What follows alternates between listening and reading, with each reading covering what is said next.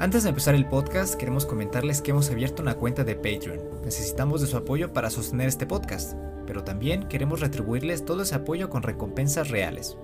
Acceso al servidor de Discord, sorteos de videojuegos, acceso a los episodios dos días antes de su publicación, así como un pixel art personalizado de bienvenida para los niveles 2 y 3.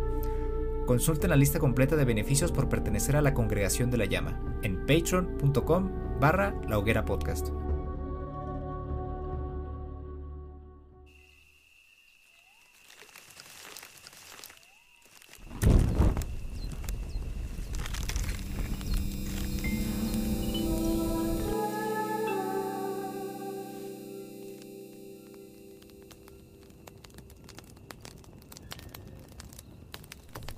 Ahorita la vida está como muy...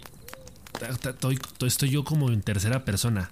Siento que estos días, siento que lo que estoy viendo no es real, como que estoy en una simulación. Estás en la Matrix. Yo creo que sí. Yo creo que estoy volviendo a nacer. Tuve una pequeña crisis, un poco absurda, pero el otro día como que tenía las ganas de jugar videojuegos, pero así en general. O sea, no tenía en mente ningún videojuego en específico. Solo era como las ganas de jugar. Pero no sabía qué jugar. Y es que hasta cierto punto como que yo mismo me, he puesto la, traba de que hay juegos que solo puedo jugar en stream, por así decirlo. O sea, como que tengo esa regla, ¿no? Eh, por ejemplo, el Pokémon Legends Arceus. Pues nada más lo he jugado una vez.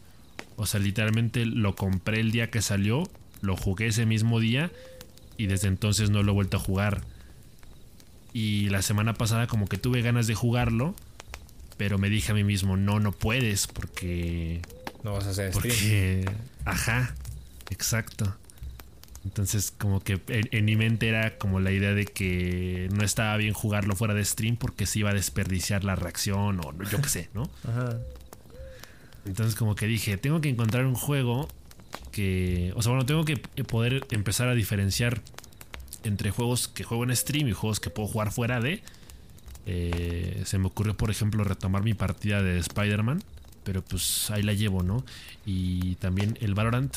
Volví a tocar el Valorant, lo volví a abrir por primera vez en dos o tres semanas. Me costó un poquito volver a, acostumbrarme a jugarlo. Eh, se sintió raro, se sintió raro, no me sentí yo. Y, es feo, es feo porque, pues ya sabes, ¿no? Ya te había platicado de esta meta de año nuevo, propósito, de que este año sí le voy a dar duro al Valorant. Entonces, como que haberme alejado tanto de él, como que sí me pesó. Porque siento que las últimas semanas ya había eh, agarrado un buen nivel. Como que ya estaba en, Había encontrado también un buen ritmo de juego que me estaba ayudando a, progresar poco a poquito. Y entonces como que dejarlo de jugar de golpe dos semanas o tres, pues si quieras que no, si te pesa, entonces yo el, lunes lo volví a jugar un ratito. Y no, hombre, tremendas manqueadas que, que di. Pero ya veremos qué pasa. ¿Tú qué, ¿Tú qué has hecho ese mes? Dos semanas sin saber de ti. ¿Qué has estado jugando? ¿Qué has estado haciendo? ¿Qué has visto? Ya, ya, tienes novia, ¿qué pedo? Ya, ya me casé, tengo dos hijos. Tengo un trabajo en una empresa de papel. He estado haciéndome el tonto. Eh, viendo películas. Eh, jugando un poquito de acá y de acá. Recientemente he estado jugando un poquito de Control. Porque me gustaba la atmósfera del juego. Pero los de. Los de. ¿Cómo se llaman? Los de Fire, Fire 5 Games no han. No han arreglado el juego. Está horriblemente optimizado. Y pues me arrepentí un poquito, pero eh, pude sacar unos trofeitos también para ahí. Nada más para quemar el rato. Porque pues se viene Horizon Forbidden West y yo, mira, sin dinero y luego sin nada que hacer. Entonces así como de, bueno, pues ya, modo, lo que hay, ¿no? Lo que caiga ahorita. Está bien, está bueno.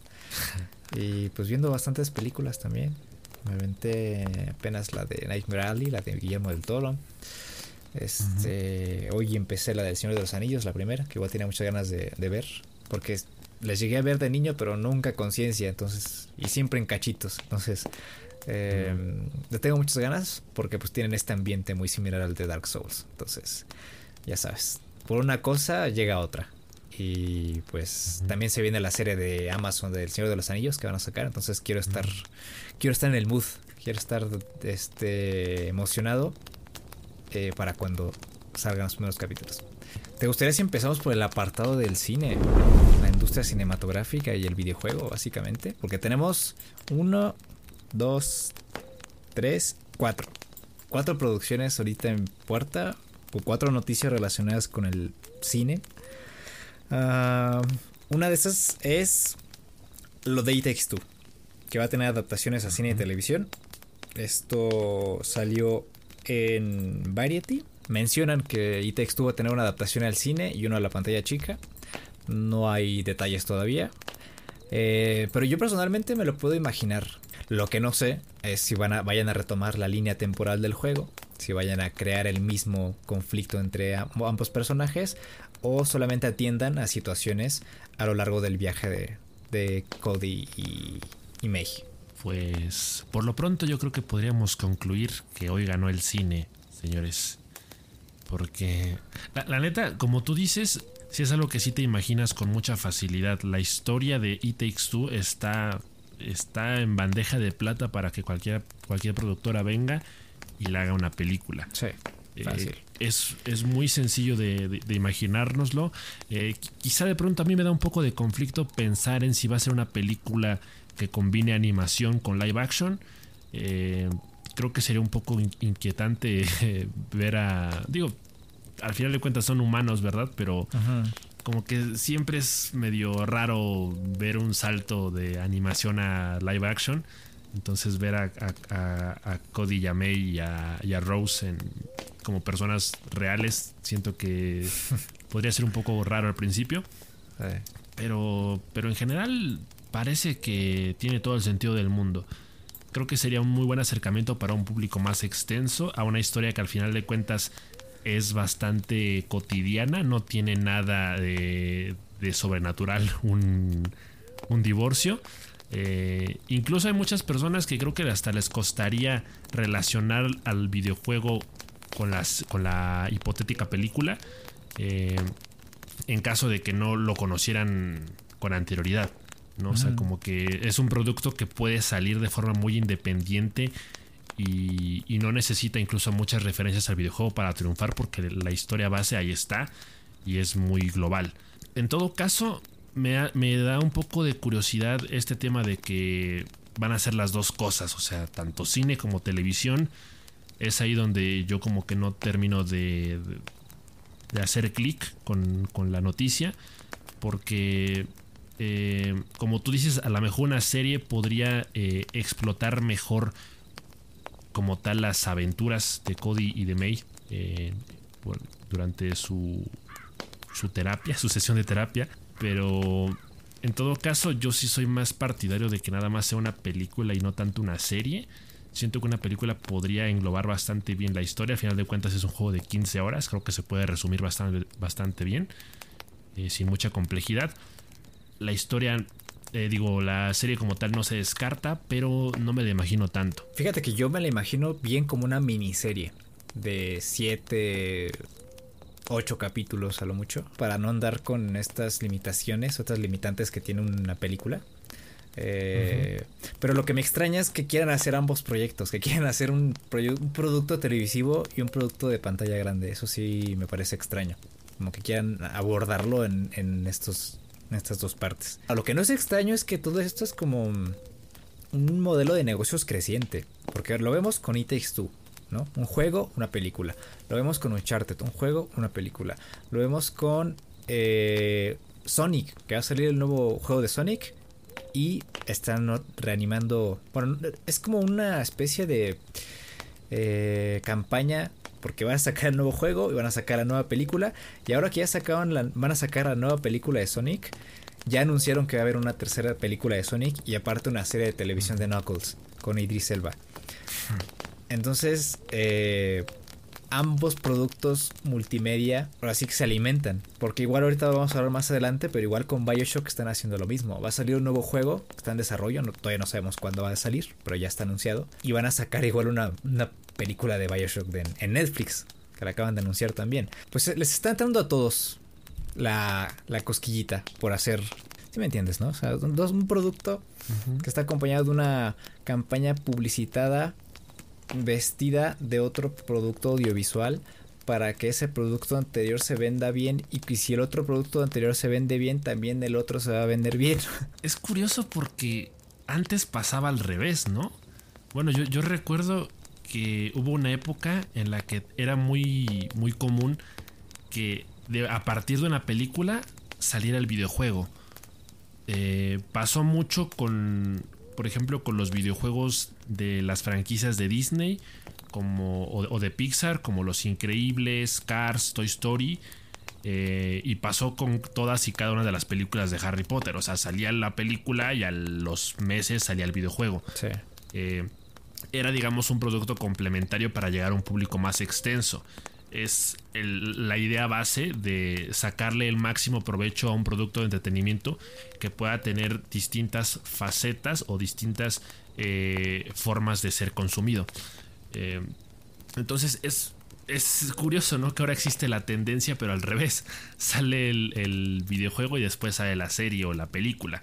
Eh, supongo que tiene sentido porque por mucho tiempo, y esto lo hemos platicado antes, pero es bien sabido que las películas o las series basadas en videojuegos suelen fracasar, ¿no?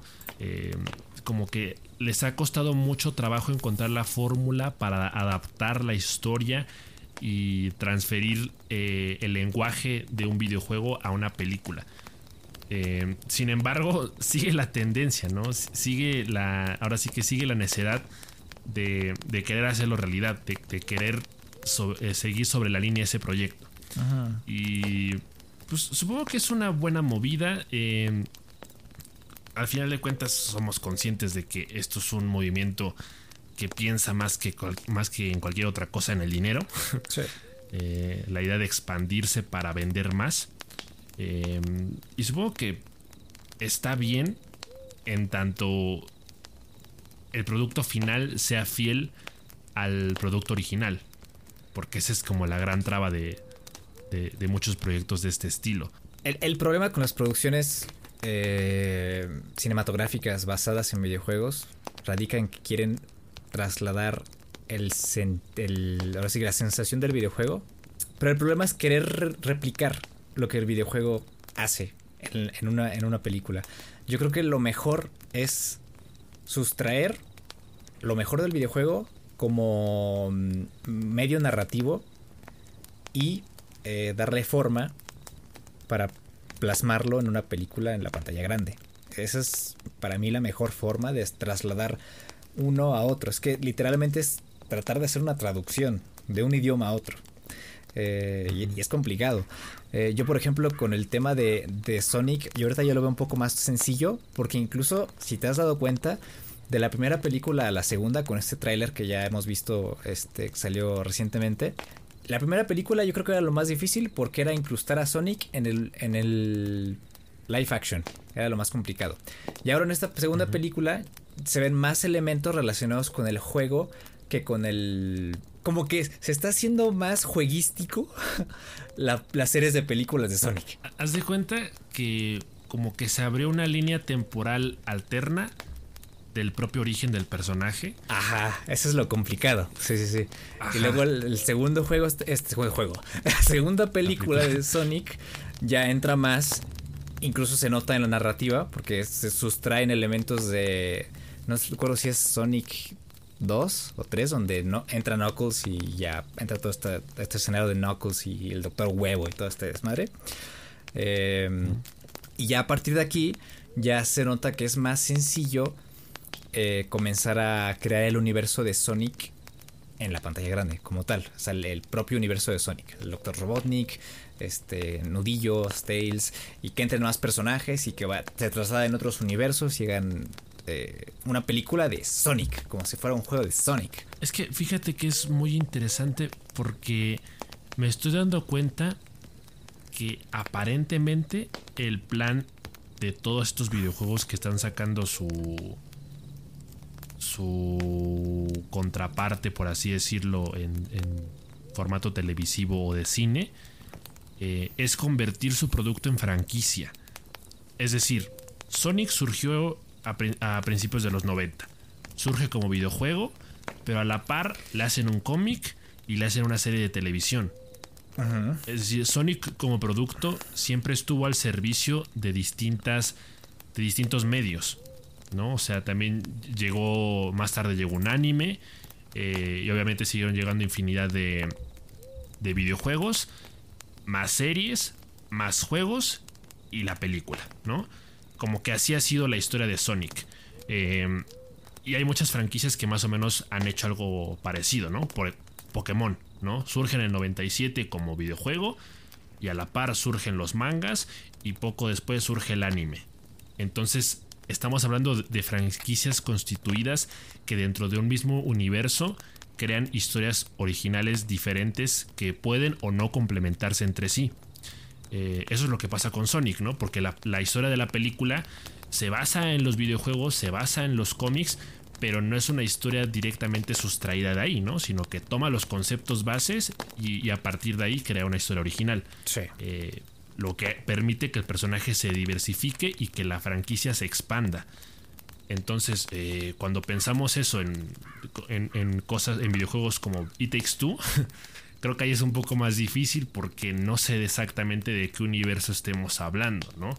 Quizá el universo expandido de It Takes Two hace referencia a, no sé, me atrevo a decir, estoy hablando por hablar, a más libros que cobran vidas propias y, y a lo mejor, este, en lugar de arreglar relaciones, eh, hacen lo contrario o son para reparar amistades o un corazón roto o etcétera, etcétera, etcétera. ¿no? A lo mejor la, la línea editorial del autor y todos cobran vida y eso da pie a, todas estas aventuras en mundos distintos pero con mecánicas similares, ¿no? Y a partir de ahí eh, expandes el universo de It Takes Two y vienen entonces las series, vienen entonces las películas y cobra sentido.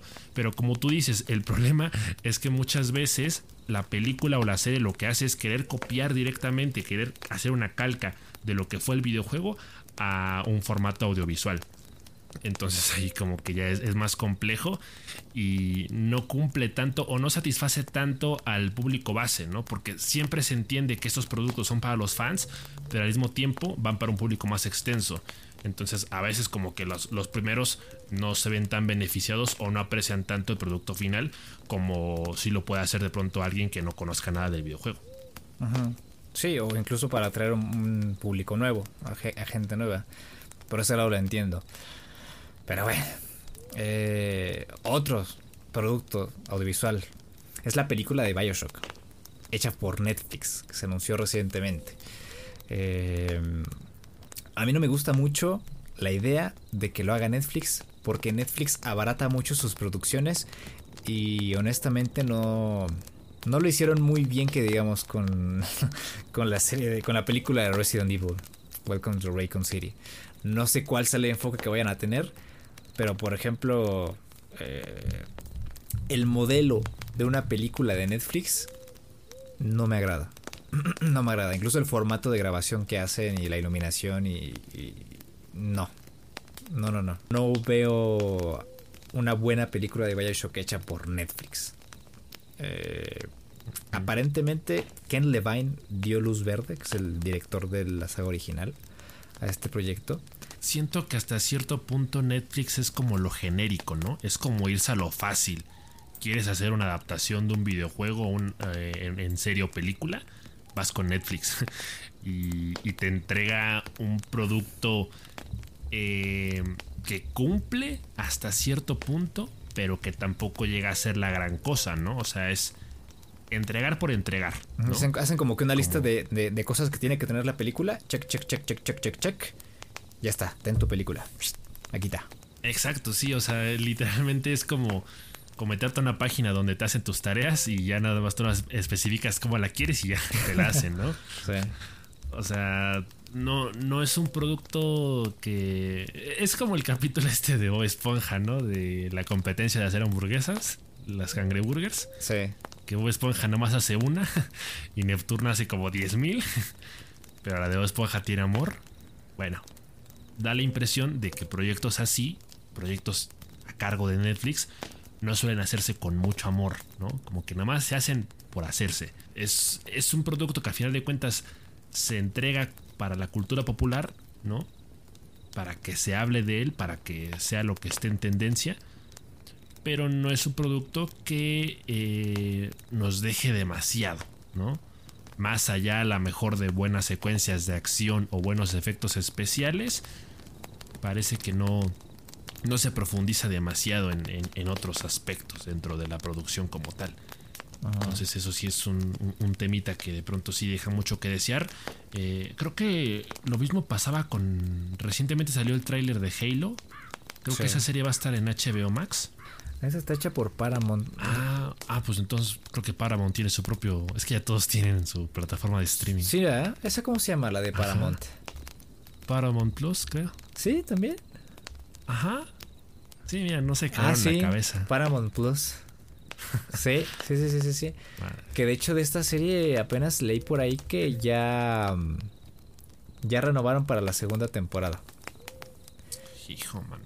Y que ya, ya andan en vías de entrar en producción, en preproducción de, la segunda ah, Es que eso está.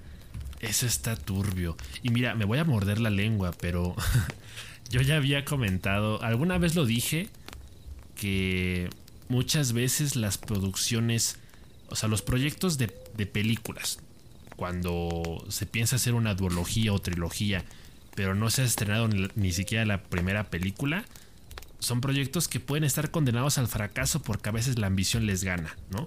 Se les pasa la mano y sin haber probado si el producto gusta o no, ya hay planes para hacer una secuela e inclusive una tercera parte. Eh, que es precisamente lo que ahora mismo está pasando con Sonic, ¿no? Bueno, la primera película tuvo buen nivel de aceptación, fue una película, digamos, decente. Pero pasó por revisión pública. Como que eso, eso sí tuvo su aprobación, o sea, sí hubo luz verde para una segunda película, en pocas palabras. Pero que anuncien una tercera sin haber salido a la segunda, eh, como que sí es un poquito más conflictivo, pero creo que se entiende. Se entiende porque al final de cuentas, eh, como tú mencionabas, ¿no? Parece que la historia de estas nuevas películas de Sonic ya están aterrizando eh, en un punto eh, más, ¿cómo decirlo? Cercano a los videojuegos. Ajá, sí, exacto. Está, está volviendo al, al punto de partida, ¿no? primero se alejó un poquito con la historia esta de que Sonic conoce al policía este. y ahora ya tenemos a Sonic en, su mundo y con los personajes de siempre, ¿no? Por allá hay, rumores de que el 3 de... de porque hasta eso me da mucha risa. Como de, pronto parece haber mucho bullicio alrededor de la revelación de un logo, ¿no? Que es literalmente lo mismo de las últimas dos, pero ahora con un 3. Ajá. Entonces como que uno piensa, wow, se rompieron mucho la cabeza, ¿no? Sin embargo, ya dio pie a teorías de que a lo mejor en, la 3 y sobre todo por, por, ese 3 como rojo con tonos oscuros, puede hacer referencia a la aparición de un personaje como Shadow, eh, que a mí en lo particular me daría mucho gusto, pero, pero sí es, es medio complicado, ¿no? aceptar que una productora anuncie una tercera parte cuando ni siquiera se ha, salido la, segunda. Yo, puedo ver un poquito de logística en esto, porque si anuncias tú la tercera película, afianzas un poquito de, de venta de tickets para la segunda. Porque si aseguras que va a haber una tercera, la gente entra con más ganas a ver la segunda. ¿Me entiendes? Porque sabe que va a haber una tercera. Es como de, ah, entonces no me puedo perder esta porque va a salir otra. Entonces como, como a, premiar un poquito para que la gente vea la segunda eh, con la esperanza de, de que va a haber una tercera. Yo creo que tiene todo el sentido del mundo, como que ya quieren empezar a atar cabos de hacia dónde va a ir la... hacia dónde se va a dirigir la, historia como tal, ¿no? Sí. Eh, es un poco raro porque, por ejemplo, no, no sé si, si, a ti te pasa que cuando empiezas a ver una serie y sabes que la serie tiene segunda temporada, entonces como que no te tomas tan en serio los capítulos de la primera.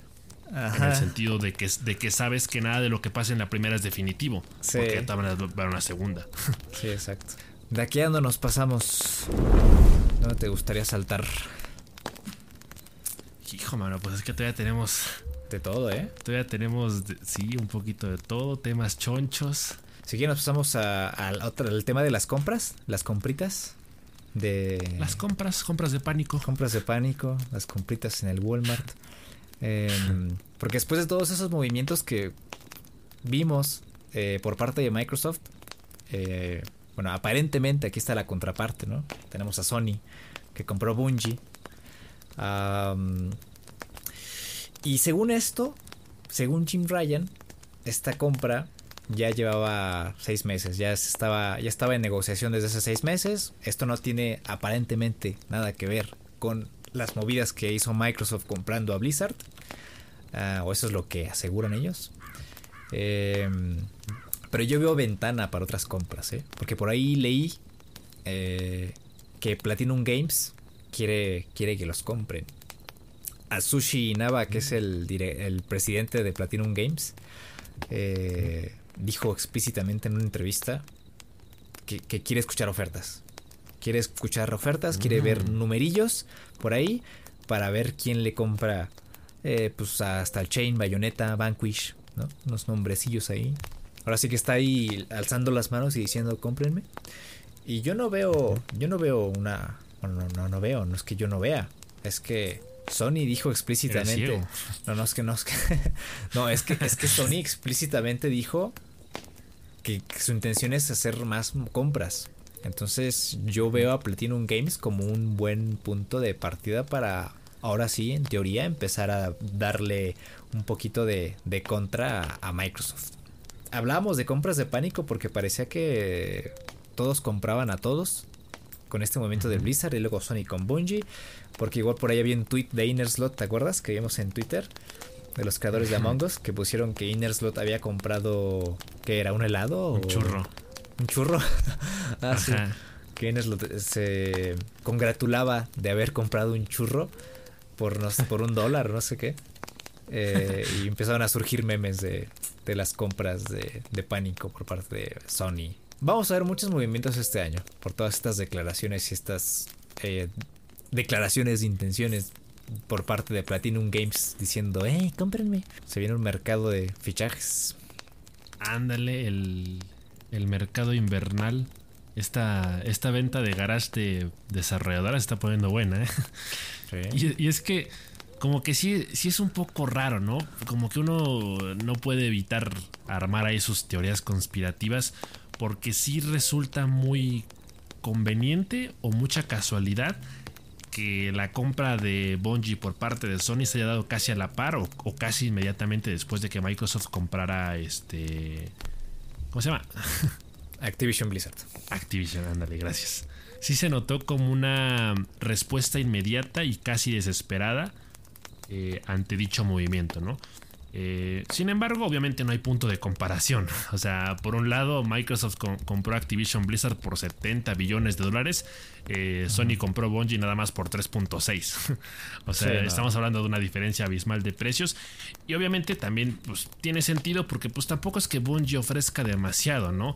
De entrada también hubo muchos memes de que Bungie no trae incluido Halo. Básicamente lo único que, que Bungie trae es Destiny que el Destiny 2 lo regalaron incluso en su momento en la tienda de, de, sí, de Blizzard, la Battle.net. Eh, entonces, así que tú digas, wow, ¿qué catálogo trae? Pues no, ¿verdad? y yo, la verdad, me quedo un poco escéptico porque las propias declaraciones de, Jim Ryan es que eh, de entrada y por un tiempo Bungie va a permanecer como una subsidiaria independiente. Eh, es decir, en pocas palabras, no hay planes para que los juegos de Bungie en colaboración con, Sony no van a ser este, exclusivas, ¿no? Básicamente van a seguir siendo juegos para todas las consolas. Entonces, ahí como que digo yo como ignorante, ¿verdad? Como desconocedor de, de, las implicaciones de estos movimientos, digo, bueno, ¿de qué le sirve entonces a Sony tener a Bungie si no va a tener exclusivas, ¿no? Eh, que es lo mismo que pasaba un poco con, que, con Microsoft y Activision Blizzard, porque se decía que pues, no necesariamente los juegos que, hagan van a ser exclusivas de Xbox, ¿no? Como el propio Call of Duty. Eh, entonces, pues estamos hablando aquí al final de cuentas quizá de un tema más de financiamiento, más que cualquier otra cosa. Eh, el, hecho de que estas desarrolladoras formen parte del, del roast de, de una compañía tan grande como Sony o como Microsoft, pues eh, es más imagen que nada. eh, el, hecho de poder ponerse la estrellita en, la frente, llevarse el reconocimiento de que yo estuve a cargo del desarrollo de X o de Y juego. Eh, pero al final de cuentas son juegos que van a salir para todas las consolas, así que pues, supongo que los beneficiados somos todos. y pues ellos ya sabrán por qué están haciendo tantos movimientos. Sí, incluso podemos pensar que por un dividendo de ganancias, ¿no? O sea, tipo, estoy invirtiendo en ti, a cambio yo recibo más dinero. y ese dinero lo puedo invertir en Naughty Dog, en, Guerrilla, en Soccer Punch, ajá, en Insomniac, etcétera, etcétera, etcétera. Entonces igual puede ser ahí un punto de, de ingresos. Yo voy a empezar a sacar de una vez mis cositas que quiera vender. Las voy a poner aquí afuera y voy a poner un anuncio para que venga PlayStation o Microsoft y me compren todo. Se vende. Se vende. Me vendo. Que hablando de, de ventas e incorporaciones, ya se hizo oficial, ¿no? Lo de la integración de Discord en PlayStation. Ah, sí, sí, sí, sí. De hecho ya la, ya la hice. Bueno, ya hice mi integración de Discord con PlayStation. Quedé un poquito decepcionado porque yo pensaba que ya iba a estar el servicio de Discord eh, dentro de la plataforma de PlayStation. Porque igual a veces es un inconveniente, ¿no? Tú sabes, más que nadie. Que es un inconveniente querer jugar con alguien a través de Discord y a la vez en PlayStation. Eh, porque, por ejemplo, tú a veces tienes que streamear y quieres jugar conmigo, pero yo eh, quiero escuchar el juego en mis audífonos, entonces tengo que conectar a otros audífonos y conectarlos en. ponerlos en, en dentro de mis orejas y aparte los grandes, y termino con un dolor de orejas que ya ni te cuento. Entonces yo esperaba eso, pero pues no llegó. Lo que sí llegó, y eh, aparentemente es como que el, inicio de esta relación de Discord con PlayStation, es esta conexión que se hace a través de Discord para que como usuario muestres qué juego estás jugando en ese momento y ya está. Básicamente es eso, esa conexión que igual ya tiene Xbox con Discord. Básicamente todos. Está el propio Spotify, donde casi siempre colocamos nuestra música, ¿no? A ver, para compartirla. Y PlayStation. También ahí está. Entonces, yo creo que es como que el inicio de esta relación con Discord para que en un futuro ya podamos tener una integración eh, de comunicaciones en PlayStation. Incluso yo, lo veo. Incluso yo, yo creo que se va a implementar en PlayStation 5 y creo que la 4 va a quedar olvidada en ese aspecto por el tema del hardware. Pero ya veremos, ya veremos. Pero esas son mis. Mis, este. especulaciones. Mis especulaciones, sí, sí. Ojalá que sí. Ojalá que sí, porque la neta sí es muy incómodo y a mí, digo yo que estoy del otro lado, me, siempre me apena tener que obligar a mis amigos a que se metan a Discord cuando tranquilamente podríamos estar hablando a través del chat de PlayStation, pero pues ya ves, ¿no? Cosas de streamers. Aún así, aún así me gusta, porque si yo estoy jugando algo, ya puedes saberlo. Eh, porque incluso luego me invitas o estás haciendo algo. Eh, o, o, estás en la computadora y no estás en PlayStation y puedes ver que yo estoy jugando algo. Entonces, ah, mira, ese men está jugando este, pues voy a entrar a jugar con él. Y ya está. Ya no es como que tengas que entrar a PlayStation a ver que estoy jugando. Y al revés, ¿no? Yo no tengo que estar a, entrar a PlayStation para ver que estás jugando y lo puedo ver en Discord. Sí, e, e, ese tema. Fíjate que es, es, es, chistoso. No sé, hay como una cuestión ahí de, de ego. Yo creo que implícita, ¿no? Sí, también. no, no, sé por qué nos gusta que la gente sepa lo que, lo que estamos haciendo. E-, esto se, remonta hasta los 2000, yo me acuerdo, con el Messenger, el Messenger original. Eh, que literalmente igual podías, este... No me acuerdo cuál era la, configuración, pero podías asociar tu cuenta de Messenger con tu computadora y lo que estabas escuchando en el reproductor de Windows se mostraba en Messenger. Sí. Me acuerdo. Y, eso como que muchas veces era el detonante o la excusa para una conversación. Así de que, ah, oye, ¿estás escuchando eso? Ah, qué chido. A mí también me gusta. Entonces, como tú dices, ¿no? Aquí ya estamos en el contexto de que si yo estoy en Discord y a lo mejor estoy trabajando, pues ya desde Discord estoy monitoreando que tú estás eh, jugando eh, Crash o Apex, ¿no?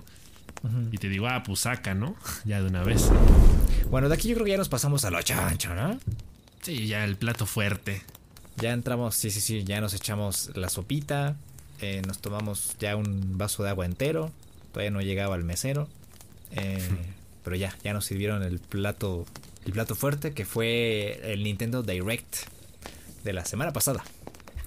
Eh, tuvimos varias cosas. Eh, y yo creo que pues, vamos a hablar de lo, de lo rescatable. Seguramente tú por ahí viste, hay otras cositas que quizás a mí no me llamaron la atención y viceversa. Entonces pues, estaría bien comentarlas porque igual no fue un mal Nintendo Direct. Eh, hubo muchas fechas, lo cual es raro de los Nintendo Directs últimamente.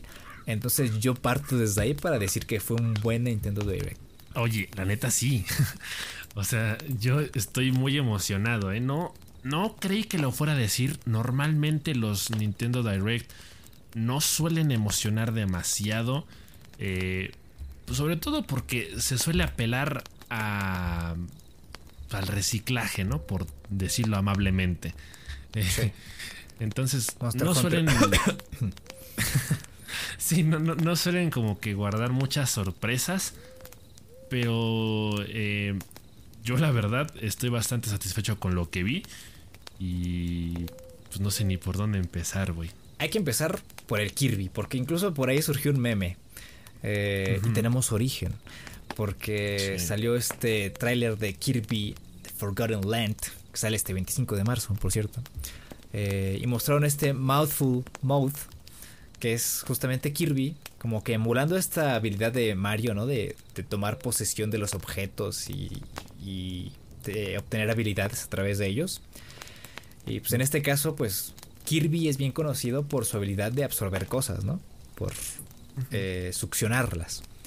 Entonces, en este trailer mostraron a Kirby succionando a los enemigos y de paso succionando un coche, quedando. Ustedes ya lo vieron seguramente. Eh, eh, Kirby ahí quedando como funda de coche encima y manejándolo a través del mapa. Que quedó bastante bien, ¿eh? Porque incluso las los espejos retrovisores del coche funcionan como las manitas de Kirby, si, si te pones a pensarlo. Por un lado, me emociona este Modful Mode porque se ve muy entretenido, se ve muy divertido. O sea, y, la verdad es que está chistoso eh, ver a Kirby en forma de coche o verlo en forma de nevera o verlo en forma de cono de tráfico. Eh, de hecho, yo, yo, o sea, yo no, yo no tuve la oportunidad de ver el, Nintendo Direct en, vivo. O sea, a mí me llegó la información primero en forma de meme. o sea, yo entré a, Facebook, a Twitter y vi un coche ahí con forma de Kirby. Bueno, perdón, un Kirby con forma de coche. Funciona de las dos formas, ¿eh? sí, también. Y dije, a ver, a ver qué está pasando aquí. Eh, entonces la verdad estaba un poco confundido, pero me parece muy chistoso y me parece que le da un toque muy único al juego.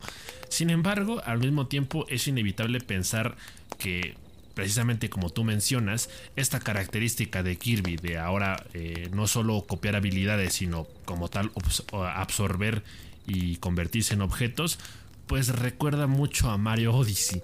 Entonces, por si faltaba algo para que siguieran comparando ambos juegos, pues eh, aquí está la cereza del pastel, ¿no?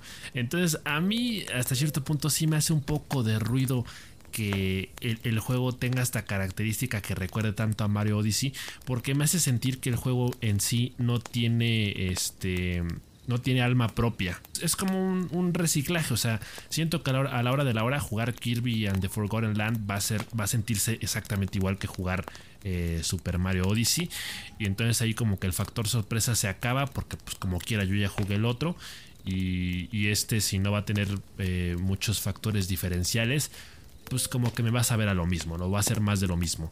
Eh, entonces por un lado es malo, pero por otro lado me emociona porque no puedo negar que es divertido. O sea, es más de lo mismo a lo mejor, pero eso no es necesariamente malo del todo.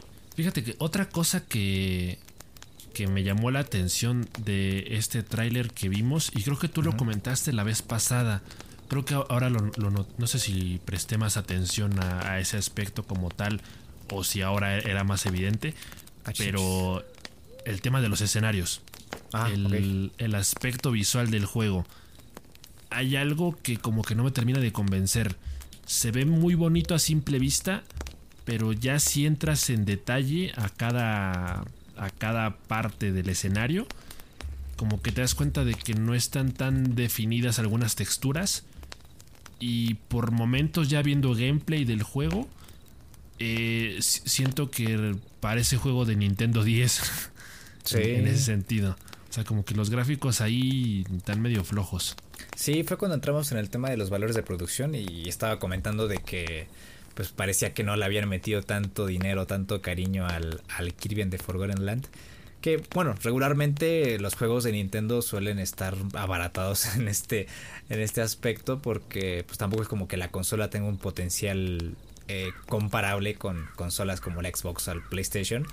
Pero resaltan por principalmente por la cualidad artística más que por, los detalles. Pero de, igual forma, si, comparas este Kirby con el propio Super Mario, Odyssey, la diferencia es enorme. O sea, se, se, nota, se puede palpar. Honestamente, el gameplay de Kirby se ve divertido, se ve colorido. Eh, este Mouthful Mode se nota muy entretenido, así que pues yo creo que yo creo que eso, eso va a ser eh, ahora sí que lo menos en lo que vamos a estar pensando cuando lo juguemos pero de igual forma no está mal anotarlo o, mencionarlo porque ahora sí que lo quieran o no, pues ahí está, ahí está y es visible. Sí, otro de los aspectos que también me llamó mucho la atención del, del tráiler es esta parte en la que parece que el pueblo central, el Waddle Dee Town, va a ser personalizable. Casi, casi como, como, esta, como estos juegos de Facebook de que tienes tu granja y poco a poco la vas haciendo crecer. Sí. como, que recuerda eso un poco. Y. Sí, que incluso aparecen los letreros con las moneditas, ¿no? Así como, Ajá. En, esa, clase de juegos. Sí, es, es curioso porque siento que esto es como el equivalente a la, a la nave de Mario Odyssey. O sea, la nave en sí, mismo, en sí misma era personalizable conforme tú ibas comprando objetos en los distintos mundos. Entonces aquí parece, digo, no sé todavía cómo cuál vaya a ser eh, la historia central del juego en sí, pero me da la impresión de que eh, este Waddle Dee Town va a ser como el punto de partida y que va a ser el pueblo al que siempre vamos a regresar después de una misión y que de aquí nos vamos a transportar a los distintos mundos o niveles del juego y que cada vez que regresemos va a haber algo nuevo o algo que podamos cambiar. Eso es interesante una cosa que me, llamó mucho la atención y me gustó mucho del tráiler es ver jefes. O sea, yo honestamente no me he pasado ningún Kirby en toda mi vida. O sea, he llegado a jugar Kirby, pero nunca me he terminado ninguno. Sí, sí he jugado contra uno que otro jefe. Por ejemplo, este árbol gigante, ¿no? Que luego escupe bolas, no sé qué. Wea. Eh, y los jefes que aparecieron en el tráiler me llamaron la atención. Voy a regresar otra vez a lo mismo. Va a aparecer grabadora este, dañada. Escorrayado pero pues me recuerda un poquito al Souls. Tal vez me estoy rayando, ¿no? Porque todos los jefes regularmente tienen estos patrones de movimiento y ataques y... Sí, sí, me estoy rayando. pero me gusta... Has jugado mucho Dark Souls. sí, sí, sí, me estoy rayando mucho. Ah, pero me gusta mucho el aspecto que tienen los jefes. Me gusta que aparenten un reto mayúsculo, ¿no? Que les den esa importancia y ya está. Era eso poquito más de un mes para que salga este Kirby and the Forgotten Land. Mm. Eh, se ve divertido, se ve buenardo. Sí. Y a ver qué tal, a ver qué tal. Ah, una, cosa que me faltó apuntar, que era esto que igual estaba mencionando, que, que igual mostraron en el tráiler, que vamos a poder mejorar las habilidades adquiridas por Kirby. O sea, estas habilidades que adquirimos succionando a los, a los enemigos, las vamos a poder mejorar en una especie de mesa de, como de crafteo. con un Waddle que ahí aparece martillando. Nosotros vamos a poder mejorarlo como por niveles, ¿no? Como nivel 2 de estabilidad, eh, aparte de que quema, este, las bolas saltan y tienen un área de daño, etcétera, etcétera, etcétera. Así con cada habilidad y va a tener sus niveles de mejora. Eso me parece interesante porque conforme vas progresando vas eligiendo tus mejoras como tal, como un RPG y este vas mejorando tus tus aspectos, ves qué habilidad es más conveniente de mejorar y pues más adelante quizás te ayude con un jefe o, o, quizás con otro te la pongo un poco más difícil. Entonces ese aspecto me gustó mucho. Parece que va a ser un juego bastante completo. Es, un tema em, curioso porque parece que es un juego que va muy a la segura, ¿no? Es, el, típico, el típico caso de un juego que no es perfecto en nada, pero es muy bueno en todo. Entonces eh, habrá detalles que seguramente le faltarán por pulir al juego en sí, pero va a ser un juego muy diverso, ¿no? Es recordemos que es la primera experiencia de Kirby en mundo abierto, entonces parece que va a tener un poquito de todo. Eh, Nintendo va a explotar al máximo, lo aprendió en el pasado en otros proyectos. Creo que es un juego que le va a hacer mucha justicia al personaje y pinta muy bien. Se ve que va a ser un juego bastante divertido y, ojalá que, a la mera hora pues cumpla con las expectativas. Eh, de aquí si quieres nos pasamos a los juegos de carreras.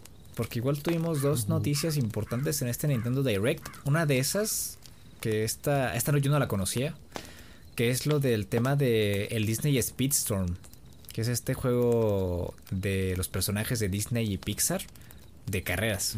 Digo que me extraña porque no, no, es como que me esperara un movimiento de esa, esa naturaleza, teniendo a Mario Kart como competencia principal en Nintendo. O sea, veía raro, raro que, que salieran con esta cuestión.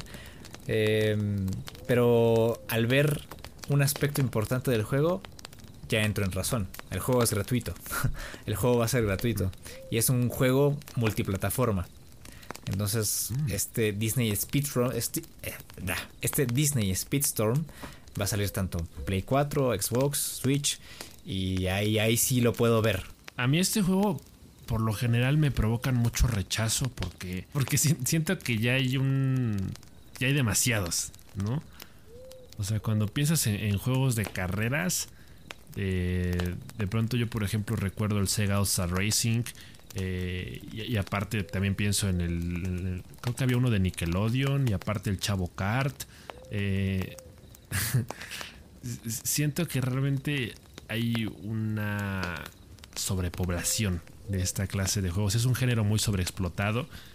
Y al final del día siento que cada nuevo juego aporta muy poco al género. Como que todos, todos son eh, reciclaje de lo mismo, ¿no? El concepto base es el mismo en, todos los juegos de este estilo. Eh, sin embargo, como tú dices, la justificación y el gran atractivo del juego es que sea plataforma y que sea gratis. Entonces, eh, pues yo por ejemplo soy de los que muchas veces se queda con las ganas de jugar Mario Kart con amigos porque no tengo muchos amigos que tengan el Mario Kart yo para empezar no tengo la suscripción al Nintendo Switch Online, eh, entonces no lo puedo jugar en, línea.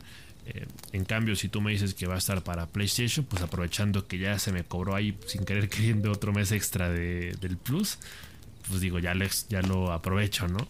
Eh, entonces, eso puede ser entretenido. A final de cuentas, hay que tener muy en cuenta para qué son esta clase de juegos, ¿no? O sea, es un juego muy casual para jugarlo con amigos un fin de semana, a los jajas no tiene ningún nivel de complejidad, entonces por ese lado es atractivo y supongo que, que sí lo estaremos jugando un par de ocasiones al menos para, ver qué tal, para ver qué tiene que ofrecer. Y si hacen que el multijugador sea gratuito, como por ejemplo con Apex o Fortnite o etcétera, etcétera, etcétera, ahí van a ganar otro puntazo. Pero pues ya es, es cuestión de que se arreglen con Microsoft, con Sony, con Nintendo. Sí, está complicado, ¿no? Porque en primer lugar, te diría que hace falta un juego así. Hace falta un juego de carreras multijugador gratuito. Y, multiplataforma, obviamente. Sí hace falta porque por, lo, por el simple hecho de, que no tengas que pagar de más por él y que sea más accesible, que esté presto para un público más extenso y que por lo tanto sea más factible que lo juegues con tus amigos. Eh, sin embargo, sí es medio raro porque dices, bueno, Nintendo, Disney, o sea, los dos expertos en demandarte por cualquier cosa, los más triquisniquis en los temas legales, como que es un poco confuso, pero quién sabe, capaz que ahora sí se levantaron de buenas. Ah, tal vez. Que igual sí, tenemos muchas, muchas ofertas. Ahorita me, acordé del Chocobo que igual va a salir, que es este juego de carreras de personajes de Final Fantasy. Entonces ya. Pero bueno. Em, ah, la otra cuestión, la otra cuestión de, los juegos de carrera, casi se me olvida. Es el Mario Kart 8. Uh. Tumero mole, tumero mole, Ludwig. y, es, y es que este Mario Kart 8 Deluxe ya lleva más vida que el... Ahora sí que como que su periodo de vida es equiparable a, la cuestión de eh, eh, Grand Theft Auto 5, ¿no? O sea, como que es este juego que igual ya lleva eh, perdurando varios años y parece que no se va y que, no va a salir el 9 pronto. Ah, y era justamente lo que esperaban, ¿no? En el, la Nintendo Direct, ¿no? Una noticia, un resquicio ahí de un de un este Mario Kart 9, eh, alguna cuestión similar. Eh, y no, no, no, no. Lo que anunciaron fue este Booster Cruise Pass, que son estas 48 pistas que van a lanzarse a partir de este año y hasta finales de 2023, que van a llegar en 6 sesiones o en 6 partes. Eh, y aquí la, el problema no es tanto el precio, sino la movida que hicieron con la suscripción de Nintendo Switch Online. Eh, porque ahora sí que dejando fue de fuera, ¿no? Que van a sacar las pistas remasterizadas de los juegos pasados y las van a sacar en seis partes y 25 dólares y shalala, shalala. Eh, la cuestión aquí, la cuestión que quiero comentar contigo es esto de que lo van a añadir como un plus en su servicio online que tiene ahí en juegos de de, de qué era de la Mega Drive si no mal recuerdo. Eh, esta expansión de Animal Crossing y lo del tema del control del Nintendo 64 que ya habíamos comentado en, en podcast pasados eh, y, el, el asterisco está ahí porque si tú quieres obtener esta, estas pistas del juego, pagas el online, las obtienes, pero son temporales. Solamente van a estar ahí, igual que la función del, del control del Nintendo 64, solamente van a estar ahí hasta que mientras sigas pagando el online. Cuando tú dejes de pagar el online, que son como 64 o 39 dólares, creo que el paquete familiar está en 45, el individual en 30 y el plus no sé qué, más más 64, no sé qué, wea. Eh, cuando tú acabes, esas pistas se van a ir al carajo y como tal no tienes un valor real de lo que estás pagando por tu suscripción. Es temporal. Eh, es como, es, un tanto parecido a, a, lo que hace PlayStation con el PlayStation Plus. Que igual está feo, ¿no? De esos juegos gratuitos ¿no? Entre comillas, porque tú pagas el plus y tienes acceso a juegos mensualmente que puedes adquirir en tu biblioteca de PlayStation Plus, pero que cuando se te acabe la suscripción de PlayStation Plus, pues ya no vas a poder tener acceso a ello. Entonces, los beneficios son mientras tú le sueltes lana. Es, es una movida muy típica de Nintendo, ¿no? Muy sucia una jugada muy sucia, es un plan con maña, la verdad es que es muy ojete. Eh, lo único bueno, bueno, bueno, yo tengo entendido que eso es opcional, ¿no? Bueno, o sea, puedes escoger comprar tu paquete de 25 dólares y desbloquear eh, ah, las pistas o pagar mensualmente el, el paquete de expansión de los servicios de Nintendo para que digamos, venga incluido, ¿no? O sea, es una cosa o la otra. Eh, sin embargo, eh, cuando piensas en la segunda opción, como que uno siente que no tiene tanto sentido, como que la plusvalía de ese servicio como tal, como que sí carece de, mucho sentido porque piensas que es una, una cosa muy, muy básica, o sea, que estás pagando mucho por muy poco, en pocas palabras, como que no lo vale, ¿no? Y eso es lo que realmente es curioso y es chistoso porque, como tú dices, o sea, realmente lo que tú pagas no es tuyo, o sea, es, es, una renta. O sea, tú estás rentando las pistas por el tiempo que tú las estés dispuesto a pagar el servicio. No, y estás rentando el uso de tu control físico que tú tienes. O sea, está. Uy, y no son. Y ya vi, son 79 dólares anuales.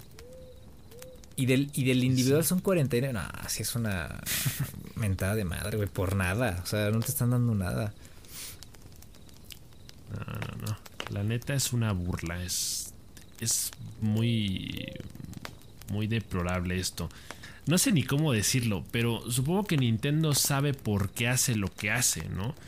Es decir, Nintendo, la Nintendo Switch concretamente, es una consola muy familiar. Entonces, eh, yo creo que parten de la idea preconcebida de que muchas familias tienen la Nintendo Switch porque, sus, porque los papás se la compran a sus hijos. Y entonces, eh, como que muchas veces los padres a lo mejor eh, por decirlo de alguna forma, como que no son tan conscientes del impacto del precio. O sea, como que se les hace más sencillo pagar la suscripción porque lo conciben como algo que es para su familia. Por, por decirlo de alguna forma. O sea, estoy, me, estoy atreviendo a decir estupideces. Pero quiero pensar que más o menos esa es como que la filosofía o, la idea de Nintendo. En el sentido de que no es lo mismo ofrecerle un servicio a un usuario promedio, eh, un adulto joven en sus veintitantos como nosotros, eh, que a duras penas eh, tienen un salario ahí que más o menos alcanza para comer. Es exacto y que no es lo mismo vendérselo a alguien así que a una familia o, bueno, que a un padre de familia. No, y otra, otra cuestión es, es la clase de complementos o bueno, los juegos que tienen los complementos en el expansion pack. Porque están apelando a un público extensísimo. O sea, el Mario Kart Deluxe o el Mario Kart como franquicia. Eh, bueno, el 8, el Mario Kart 8 como tal, es el segundo juego más vendido en la historia de Nintendo. Después del, Wii Sports que venía con cada consola, con cada serialito. Eh, en el Nintendo Wii. Y Animal Crossing es el tercero. Es el que, el que está debajo de, Mario Kart Deluxe. Saben bien qué están haciendo los hijos de perro. O sea, eso esto me queda clarísimo. Eh, entonces, vale, tienes este pack de expansión. El precio es elevado te arriesgas a que un menor porcentaje de, esa, de esa base de jugadores de Animal Crossing y de Mario Kart Deluxe adquieran tu producto. Pero aún así sigue siendo unas buenas probabilidades porque el número es gigante, el número de, de, jugadores recurrentes en estos dos juegos. Entonces, claro que saben lo que hacen. Para ellos es ir a la segura, ¿eh? En ningún momento les ha temblado la mano para fijar un precio de un servicio o un producto porque saben que lo van a consumir independientemente de que valga la pena o no. Sí, exacto. Son como el Apple de los videojuegos. y sí, ¿eh? Nunca mejor dicho. Te voy a decir una cosa. Yo, la neta, eh, con, este tema de las pistas de Nintendo, las. Bueno, perdón, de Nintendo, de Mario Kart, el 8 Deluxe. 48. Estoy contento, ¿eh? Estoy contento. el, doble de las que ya hay, creo, ¿no? O sea. Y a mí me parece el movimiento lógico de dentro de la franquicia de Mario Kart. ¿Crees, ¿crees que ya ¿Eh? van a cerrar igual como con, con Smash? Yo creo que sí, yo creo que esa es la tendencia. Yo, porque me lo puse a pensar el otro día. Si hubiera un Mario Kart 9, ¿qué tendría? O sea, ¿qué se necesita innovar? ¿Qué se necesita cambiar? Para que el juego por sí mismo sea atractivo. O sea, porque pasó con, con Smash, ¿no? O sea, ya no hay planes de sacar otro Smash porque ya, o sea, ya se acabaron las ideas. O sea, la versión que tenemos actualmente del Smash Bros. Ultimate ya parece la versión definitiva del juego, ¿no?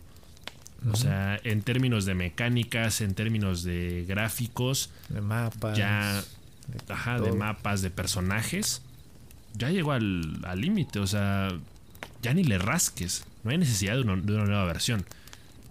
Y creo que lo mismo pasa o está pasando con Mario Kart. O sea, tú ahora mismo piensas en un Mario Kart 9 y creo que hay muchas cosas que en realidad no cambiarían. O sea, sería básicamente lo mismo y no tiene sentido. Ya no tiene caso. O sea, a mí me hace mucha lógica, me hace mucho sentido que empiecen a llegar, digamos, estos paquetes de expansión con pistas, a lo mejor más tarde con personajes, eh, a lo mejor después DLCs con nuevos modos de juego.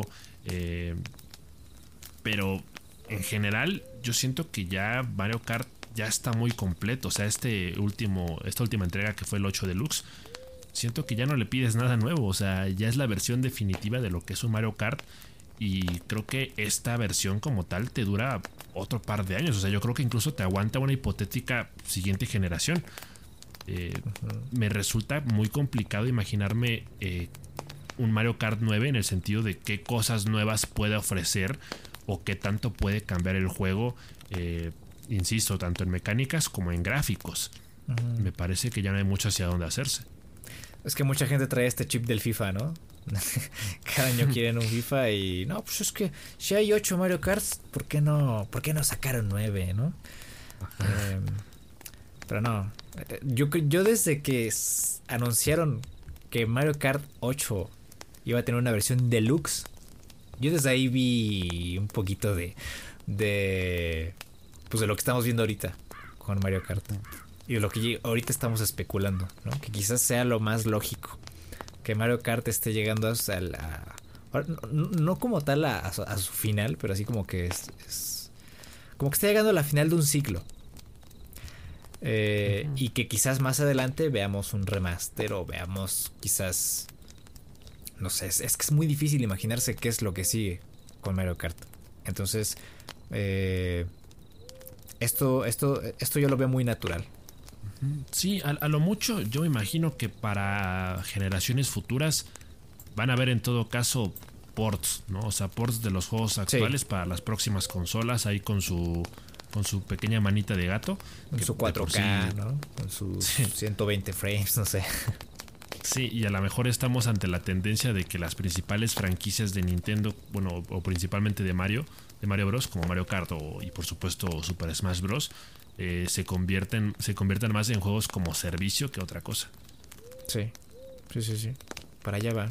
Es complicado decir qué va a pasar en el futuro, pero este tipo de movimientos nos hacen fácil realizar proyecciones. Pero pues ya, ya veremos qué pasa. De aquí nos lanzamos a el Nintendo Switch Sports. Eh, de entrada no me gustan las caras que les pusieron a los personajes. Como les quisieron modernizar, les, redondearon la barbilla, los hicieron más altos, más esbeltos, no sé. A mí me gustaba como que la apariencia este, chata y, este, y regordeta de, los personajes con sus manitas en forma de círculo. Sencillota, pero muy característica de Nintendo. Ah, y esta versión es como que más aterrizada a la versión de este personaje del, del Wii Fit, ¿no? Esta esta morra, ¿no? Que hace yoga y hace deportes y hace todo. Lo que es extraño es que este Nintendo Switch Sports venga como un producto individual, alejado de esta... Volvemos a los modelos de negocios, este modelo del propio Nintendo Wii Sports, eh, que vendió tanto justamente porque venía acompañado con la, con la, con la consola. Lo que sí es que en su momento el Wii Sports tuvo mucho, mucha, mucha aprobación y mucho acercamiento por parte de la gente por lo atractivo que era eh, y divertido que era utilizar el, el Wii Mode. Eh, que justamente este Nintendo Wii Sports estaba hecho para probar los beneficios del Wii Mode y, y este y pues darle un poquito de caña y, por ahí te haces un juego de deportes que haga que la gente se mueva, ¿no? Porque eso es lo que estaban promoviendo con el Nintendo Wii. Y acá, acá no sé cuál, cuál fue su idea, no sé si apostaron por la nostalgia eh, o qué más. Yo estoy por la nostalgia, fíjate. A mí, por ejemplo, me gustaba mucho el... ¿Cómo se llama? El golf. El golf del, del Wii Sports. Me gustaba muchísimo. Y el box. Y ver este anuncio me trajo muchos recuerdos del, Wii Sports. Incluso también el tenis. Ya es que luego había una especie de momento en el que si tú le pegabas a la pelota justamente en la red y el otro jugador hacía lo mismo, entrabas como una especie de loop en la que la pelota se quedaba en medio y los dos estaban y se, prestaba para momentos muy muy muy cagados. Por ahí me entra, por ahí me entra este Nintendo Wii Sports pero si me preguntas y, quieres que me mueva para perro desde otro ángulo, no sé. Sí, el anuncio a mí me resultó un poco anticlimático. Como tú mencionas. Sí, sí, la, la, verdad, como que es de esos anuncios que la verdad, al menos a opinión personal, pasan muy desapercibidos, ¿no? Es como, es algo que hasta cierto punto incluso yo eh, catalogaría como irrelevante porque yo personalmente no me veo comprando este juego ni jugándolo. Eh, porque como tú mencionaste, o sea, hay un cambio en el modelo de negocios, ¿no? En, en, la Wii, este juego ya venía incluido con la consola, entonces era como el aditamento especial que era una curiosidad que de vez en cuando se aprovechaba para a lo mejor para jugar con amigos o cuando estabas de plano muy aburrido pero que de ahí en fuera no tenía más valor práctico, ¿no? Entonces, em, esto viene por supuesto de la idea de que los juegos también te deben servir para mantenerte activo y hacer ejercicio. Sí, eh, sí. Sí. Pero supongo que es una idea que no va tanto con nosotros, no porque nos, nos gusta hacer ejercicio, sino porque quizá este no es el medio que ocupamos para eso. Entonces, eh, pues sí es medio, es medio chocante como tú dices, porque no le vemos un fin práctico. Eh, en, todo caso, para esto me parece que ya existía el, el Fit Ring Adventure o algo así. Sí, eh. yo por eso estoy, estoy ahorita como que recalibrando porque estoy pensando, el Ring Fit Adventure se vendió muy bien. Como que hubo un momento en el que era la locura, ¿no? El año pasado. Que todos estaban buscando un, Ring Fit para jugar este Ring Fit Adventure. E incluso había muchos streams y la gente estaba como que muy metida con eso. Eh, yo creo que vieron un mercado de oportunidad ahorita con la gente encerrada en casa. Igual, igual, eso, igual eso lo puedo entender de que se necesitan igual otros juegos como el Wii Sports para aclarar un poquito la mente, hacer ejercicio y jugar. Y apelar a la nostalgia del Wii Sports con este nuevo juego. Pero no sé. Sí, sí, tiene sentido. En esa categoría, en todo caso, también entraría el Just Dance.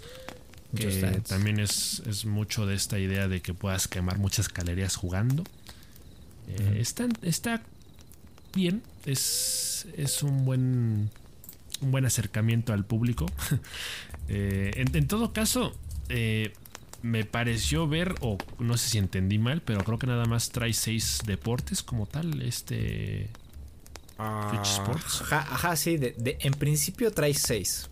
Porque igual mencionaron que iba a llegar el golf, pero iba a llegar en otoño de este año, o sea, con una actualización gratuita más adelante. Eh, pero de entrada tenemos el voleibol, el fútbol, el boliche, el chambara, que es este, este deporte como de espadas, ¿no? que tienes que derribar a tu oponente, romperle la guardia y tirarlo. Y el badminton, que es como el tenis, pero con los pollitos. Eh, aquí en México les llamamos así a los, a los estos, este, son como que una bolita con una telita atrás y ya sabes. y el tenis, el clásico tenis. Em, yo siento que se quedaron cortos. Creo que se quedaron cortos con, con, los deportes. Yo por ahí me, veía, me imaginaba que iba a estar el, el, el macanear, ¿cómo se llama? Vamos a, Ah, el béisbol. El béisbol eh, o el boxeo. Me gustaba mucho el de boxeo, fíjate. Yo era muy adicto al, al, al, al, boxeo en el, Wii Sports. Eh, ¿Qué otro por ahí se me va? Incluso en el resort igual sacaban unos, unos juegos muy atractivos también. Eh, pero sí, o sea, en esencia siento que se están quedando muy cortos con la cantidad de deportes. Quizás se están apresurando por la cuestión de las ventas y más adelante, como con el golf, van a llegar las actualizaciones gratuitas y van a entregar otros deportes. Pero de en principio yo creo que ahorita, como tal, no vale la pena comprarse este juego. Eh, bueno, si es que si es que no tienes, bueno, si es que tienes muchas ganas por el voleibol o por el boliche, el chambara o el tenis, pues vale, está bien, ¿no? Eh, pero por variedad yo creo que sí se quedan cortos. Y fíjate, otra cosa, a mí no me gusta mucho el acercamiento. Eh, es decir, siento que normalmente eh, creo que pasó con el juego anterior y parece que va a suceder con este Nintendo Switch Sports, que el acercamiento es como pensar en los deportes como algo muy muy de relax, muy de resort, muy de vacaciones. Como que el acercamiento es muy casual, por así decirlo. O sea, lo, digo porque, por ejemplo, si entramos en la comparación de estos juegos que salen de los Juegos Olímpicos, eh, como que hay un espíritu más este competitivo y hay un hay un ambiente más deportivista en esos juegos como tal. O sea, si, si la idea es como inculcar el, la pasión por los deportes y por hacer ejercicio, siento que esta es como más relax, más de vamos a hacer deporte en familia, etcétera, ¿no? y, hay otros juegos que, digo, no, no supe, por ejemplo, qué pasó con el juego de Tokio 2020, que creo que salió también para PlayStation 4, pero pues luego, luego como que sí tienen sus fallas, ¿no?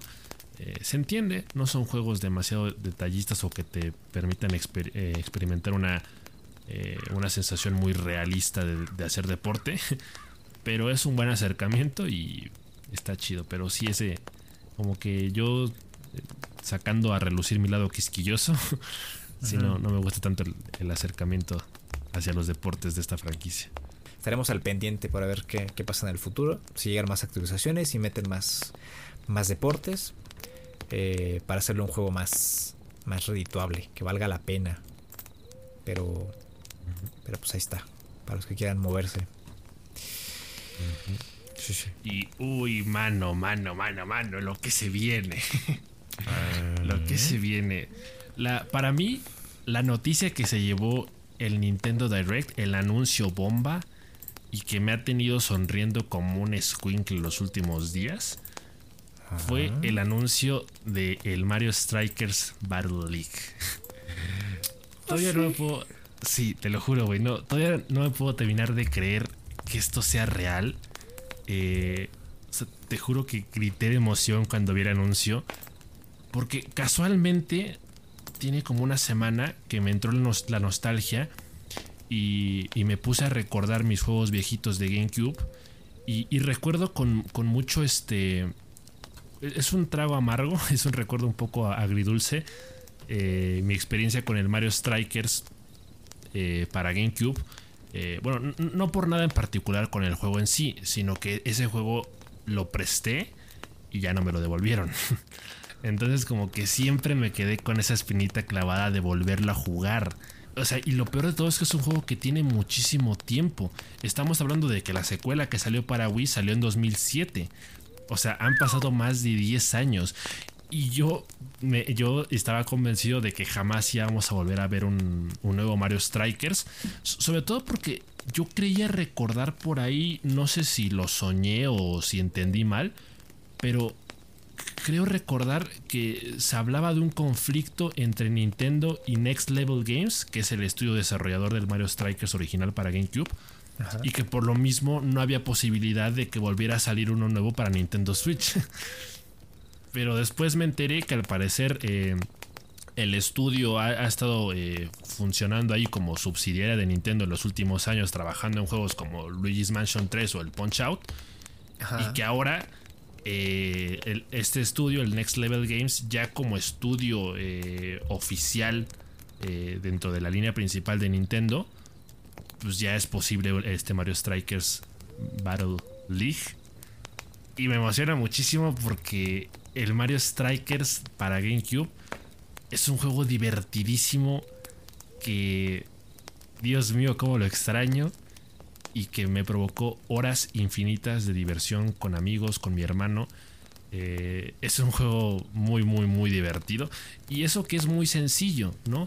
Y viendo el, el tráiler de revelación de este nuevo juego que sale el 10 de junio, eh, pues me di cuenta que en realidad no, no van a cambiar muchas cosas, ¿no? O sea, creo que el Next Level Games realmente encontró la fórmula perfecta para llevar a Mario al mundo del fútbol desde el primer juego y desde entonces solo han estado puliendo dos que tres cositas.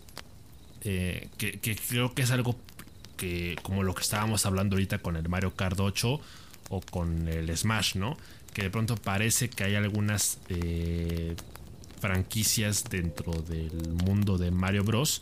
que empiezan a llegar a su punto óptimo de desarrollo, como a un nivel muy casi casi perfecto de, de, cuál es la visión del estudio respecto al juego.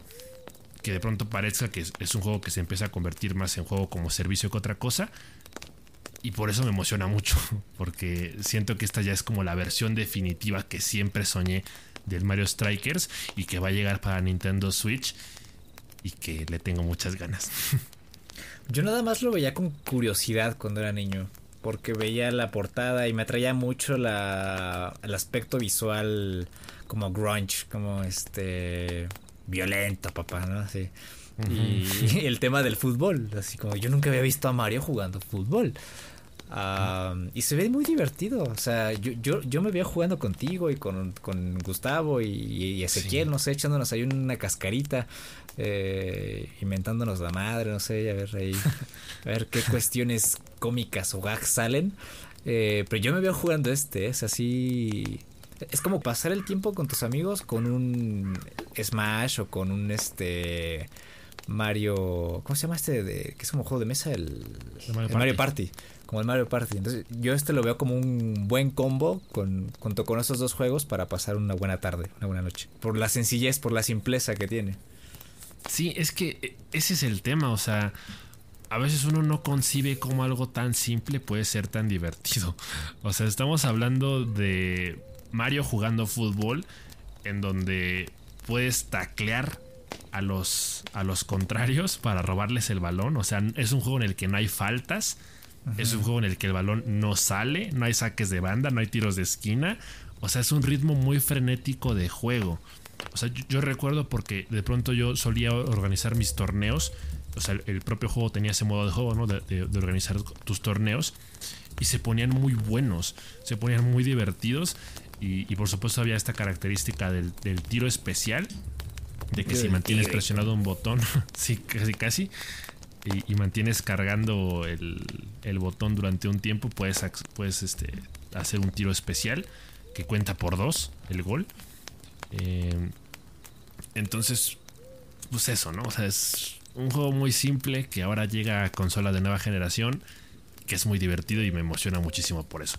Y que además, eh, obviamente, pues ya tiene características también de lo que es un juego de nueva generación, como el hecho de que se va a poder jugar en línea. Eh, de, hecho, creo que tiene esta cuestión que es muy interesante y que recuerda un poquito al FIFA, con lo de los clubes pro. Creo que va a ser posible crear un, un equipo y tus amigos se van a poder unir a él y van a, y van a ver como esta especie de ligas competitivas en línea. O sea, más razones para emocionarse aún.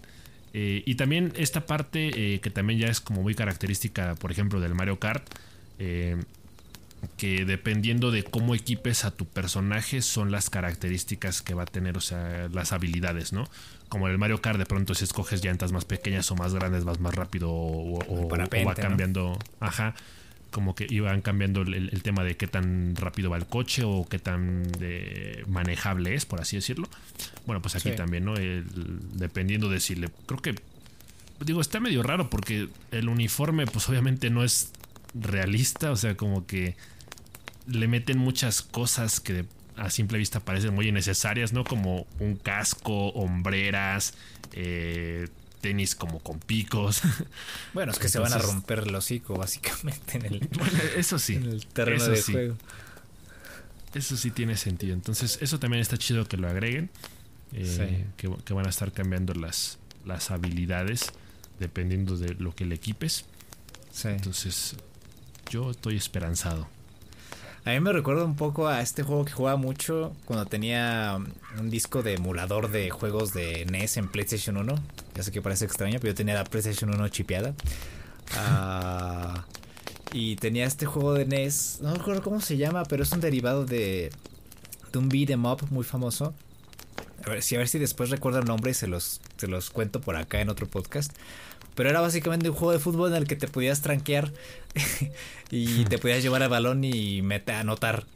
Eh, pero había, había igual tiros especiales, igual tenía esta cuestión de, de poder agarrar cadenas y soltarte unos fregadazos ahí en, en la línea de meta. Eh, y cada vez que los golpeabas, le saltaban, como que los personajes tenían estos ojos saltones y, la cara este, amoratada y los cachetes inflamados. Entonces estaba muy, muy divertido y muy salvaje y, pues era muy cagado jugarlo, honestamente. Entonces yo creo que este es el acercamiento eh, por parte de Nintendo de nueva generación de ese juego y por eso me llama la atención este tema de Strikers. Sí, la, neta es un anuncio muy esperado porque, insisto, el último juego que salió de la línea de Mario Strikers tiene más de 10 años. Entonces, hace mucha ilusión regresar a él. y, pues no, no puedo esperar a que pase el tiempo ya para tenerlo en mis manos y poder jugarlo con, como dices, con, contigo, con Gustavo, con el Ezequiel. Porque va a dar muchos momentos muy cagados, estoy seguro. Pues sí, en junio. Junio 10 junio 10 tenemos este Mario Strikers, que es lo que es lo que comentábamos, ¿no? Que hubo muchas muchas eh, fechas para varios de los juegos que estuvieron eh, por así que anunciando en el Nintendo Direct y eso sí es está muy bien, ¿no? El Switch Sports no lo mencionamos, pero sale en abril 29, por ejemplo. Y este pues el 10 10 de junio.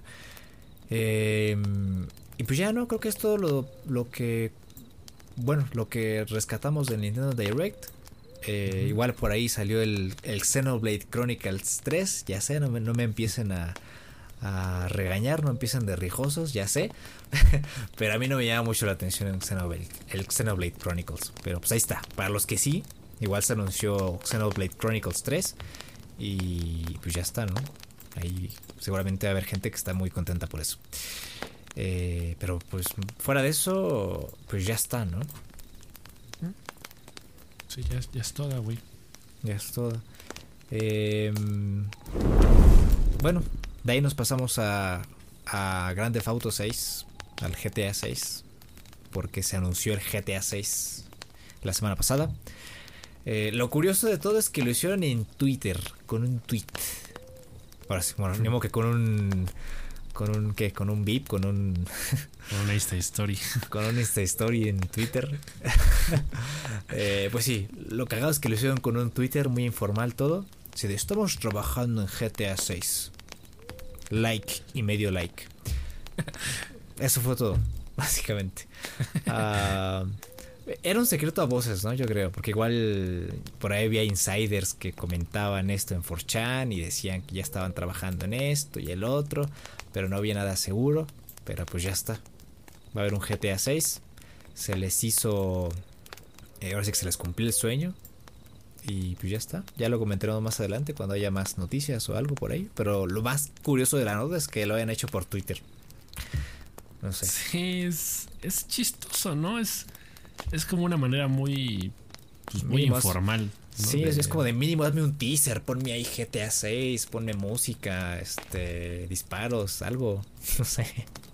Sí, es que ahora sí que de, de alguna forma desperdiciaron esa oportunidad, ¿no? De jugar con el hype de la gente.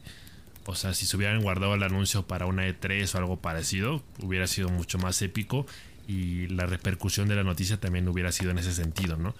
Porque uh -huh. era algo que se llevaba especulando y que se llevaba esperando desde hace años. O sea, el, el chiste de GTA 6 eh, está prácticamente desde que salió el 5. o sea, uh -huh. estamos hablando de un juego que salió que en 2013, 2014. 13, 2013, sí.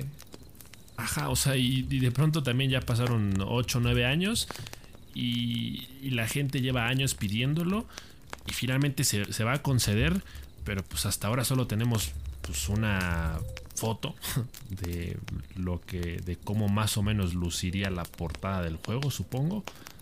Y ya, ¿no? Uh -huh. eh, entonces no, no hay teaser, no hay gameplay, no hay nada, solo está confirmado que se está trabajando el juego. Por supuesto que no hay fecha de, de lanzamiento. Imagino que, que, el juego estará en una fase de desarrollo muy temprana y que por lo tanto habrá que esperar mínimo unos que te gusta 4 o 5 años eh, para que ya salga como tal. Entonces, eh, pues no sé, es, raro, es chistoso, pero pues ya se concedió el deseo. Lo que sí se estaba especulando por ahí es que con el lanzamiento de GTA V hicieron una movida similar. En febrero anunciaron el que estaban trabajando en el juego, o algo por ahí, por ahí leí, y al mes o los 10 días o algo así anunciaron el, el juego en, un evento. Entonces, este, por ahí las malas lenguas están diciendo que ya se va a anunciar como tal el juego eh, muy pronto, pero pues ya, quién sabe. Rumores. Ya veremos qué, qué, pasa con el GTA 6, qué tan grande va a ser el mapa, la historia, los servicios. Al final de cuentas hay que decir algo, o sea, si GTA 5 permaneció tanto tiempo fue porque los complementos le dieron vida. O sea, todo, todo lo que formaba parte de la gama de servicios del online del GTA V eh, hizo que el juego siguiera siendo relevante. O sea, todavía en últimos años, ¿no? O sea, por ejemplo, digo, a lo mejor algo no, que no tiene tanto que ver con el juego base en sí, pero las series que de pronto se hacían, ¿no? Lo. Los roleplays. Ajá. Entonces ha sido un juego que ha extendido muchísimo su, esperanza de vida gracias al online, ¿no? Eh, estamos hablando de un juego cuya historia principal pasa muy pero muy a segundo plano porque al final del día es lo que menos importa de un GTA. Entonces eh, GTA 6 no sé, no sé qué, tanto eh, pueda innovar en, cuestión de narrativa. O, o, si se va a seguir por el mismo camino, pero en todo caso es como empezar desde cero, ¿no? O sea, pensar en un, en un servicio online que al principio quizá no vaya a tener muchas cosas y que dentro de 10 años ya va a estar abarrotado de, de minijuegos y misiones extra. Pueden empezar por copiar todo lo que hicieron bien en Dead Red Redemption. y de ahí mejorar todo lo bueno y yo creo que sale un juego muy muy decente y, sin importar qué tan novedoso sea yo creo que sale sale un muy buen juego ¿eh? pero pues ya veremos ya veremos qué pasa eh, ¿Qué más? ¿Qué más? ¿Qué más? ¿Qué me aquí? Bueno, rápidamente, ¿no? Rápidamente les comentamos a todos los que estamos atentos por el lanzamiento de Elden Ring. Queremos que salga ya, ¿no? Que va a salir el 25 de este mes. Eh, que los servicios online siguen. Ahora sí que siguen desactivados por lo del tema del exploit. No sé si lo comentamos en un podcast. Tengo como que el recuerdo vago de que sí, pero no sé. Pero por si acaso. Eh, un fan del juego eh, encontró un exploit por el cual eh, las personas podían acceder a tu bueno, remotamente a tu computadora y también a tus actividad bancaria y tus tus números todo eso ¿no? ahora sí que era una cuestión de seguridad y aparentemente From Software ya está trabajando en ello por eso desactivaron en PC todos los servicios online de Dark Souls. Y eso también se extiende de momento a Elden Ring. Entonces, eh, aparentemente toda esta cuestión... Em, bueno, parecía que esta cuestión iba a afectar el lanzamiento del Elden Ring o al sistema de juego online. Bueno, aparentemente eso no va a pasar. En teoría, estos sistemas eh, online de Dark Souls 3 van a seguir inactivos hasta el día del lanzamiento de Elden Ring que es cuando aparentemente este todo se va a, reinstaurar. Y según em, pues según Front Software Elden Ring va a salir el día 25 de febrero con eh, el sistema de juego online eh, y aparentemente que se haya eh, descubierto esta brecha de seguridad ha ayudado mucho para que Elden Ring no tenga ningún traspié eh, después del lanzamiento y todos los sistemas estén en orden y podamos disfrutar del juego. Pero pues ya, ya veremos qué pasa de aquí al 25. Porque igual, promesas, ¿eh? Promesas. A mí me pasó con Respawn apenas. Llegó la temporada 12 de Apex. Eh, hay un problema en PlayStation 4 y en Xbox Series, no, Xbox One, perdón. Eh, ahora sí, las consolas de vieja generación. Ya somos los aburridos y amargados. Eh, pero hay un problema de fotogramas en el en Apex, en este mapa, no recuerdo cómo se llama. Eh, y entonces al jugar en el Battle Royale, el juego se cae. O sea, se va, varía mucho, de entre 20 y 40 fotogramas por segundo. Es horrible. Como es un FPS, está injugable y lleva ya hace una semana y en Twitter están diciendo ya mero ya encontramos el, el problema pero pues ténganos paciencia ¿no? igual yo igual yo comprendo no pero pues ya salieron los eventos y, y siguen a bien siguen este anunciando cuestiones relacionadas con el propio juego y pues yo ya no veo la hora para jugar el, el Battle Royale. Lo que sí es que me ha ayudado mucho para mejorar porque he estado jugando mucho en arenas, que, que es ese modo de juego sí funciona bien. Eh, obvio no son los 60 fijos, pero pues mínimo no baja de 50. Entonces me ha ayudado mucho para pulir mi habilidad de disparo y reacción en el juego. Entonces yo ya no veo el momento de que vuelvan vuelvan a restaurar este estos 60 fijos en, el Battle Royale y, y romper hocicos en el Battle Royale porque obtienes muchísima confianza rankeando en arenas porque el contacto es directo con, los contrincantes y te acostumbras, ahora sí que te curtes en el arte de los disparos en combate cuerpo a cuerpo y tengo ganas, tengo ganas de que restauren esto. Pero igual andan así con sus cositas. Ah, sí, ya mero, ya encontramos el problema, pero denos otra semana. O, o seguramente en un parche en el futuro lo vamos a solucionar. A solucionar. Pero pues, este, tengan paciencia, gracias. Saludos. Ahora no, pequeñín, lo haré después. Exacto. Y pues ya, esa es la cuestión. Gracias por escucharme. No, pues a ver si es cierto, ¿eh? a ver si sí, a ver si como roncas duermes. Ya me desahogué. Sí. Fíjate, ahorita me acordé, esto no tiene nada que ver, pero me, me, acabo de acordar que el otro día soñé que jugábamos a Apex tú y yo. y ¿Hay que hacerlo realidad? Hay que hacerlo realidad, güey, porque no sé por qué, pero soñé que se me estaba dando muy bien. estaba teniendo mi suerte de principiante y de que, de que no sé si haya una arma tipo láser ahí en sí, Apex. Sí, sí. Soñé que estaba dando un montón de headshots con esa. Pero tipo láser como, o sea, como que carga y Ajá. sí, sí hay una, sí. ¿Neta? Sí. te la voy a dar en cuanto la encuentre, te voy a decir agárrala, güey. yo creo que sí, güey, yo creo que sí. Y pues ya, ¿no? Creo que es todo. Pues ya, ya estaría.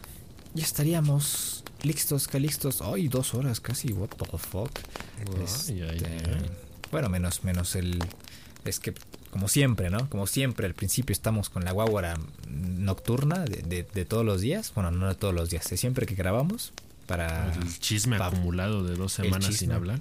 Para ablandarnos y ya después sale el podcast. Pero bueno, todavía falta la prórroga. Tampoco nos vamos a extender mucho. Pero para los que para los eh, usuarios de Patreon que nos están apoyando, eh, vamos a publicar la, la prórroga como siempre. Va a estar ahí en Patreon. Y ahorita nos vamos a ir para allá. Así que, pues muchas gracias por escucharnos otra semana más. Parece, parece, parece mucho con voz esponja, ¿no? Parece mucho. Pero, este. O parecía que no íbamos a grabar podcast este miércoles, para este miércoles. Que bueno, este podcast lo están escuchando seguramente el jueves. Porque igual también tuvimos unas cuestiones eh, de tiempo, ¿no? Que, que no, que no nos permitieron grabar. Me da mucho gusto que sí, que sí nos podemos sentar y platicar sobre videojuegos otra semana. Así que les ofrecemos una disculpa si no fue el día recurrente, pero aquí estamos, al pie del cañón. Eh, de cualquier forma, les agradecemos mucho su apoyo por haber estado aquí, por habernos escuchado otra semana más. Les mandamos un abrazo. Eh, cuídense mucho, tomen agüita y nos vemos entonces la próxima semana en otro podcast de la hora. Un abrazo, un besazo. Adiós.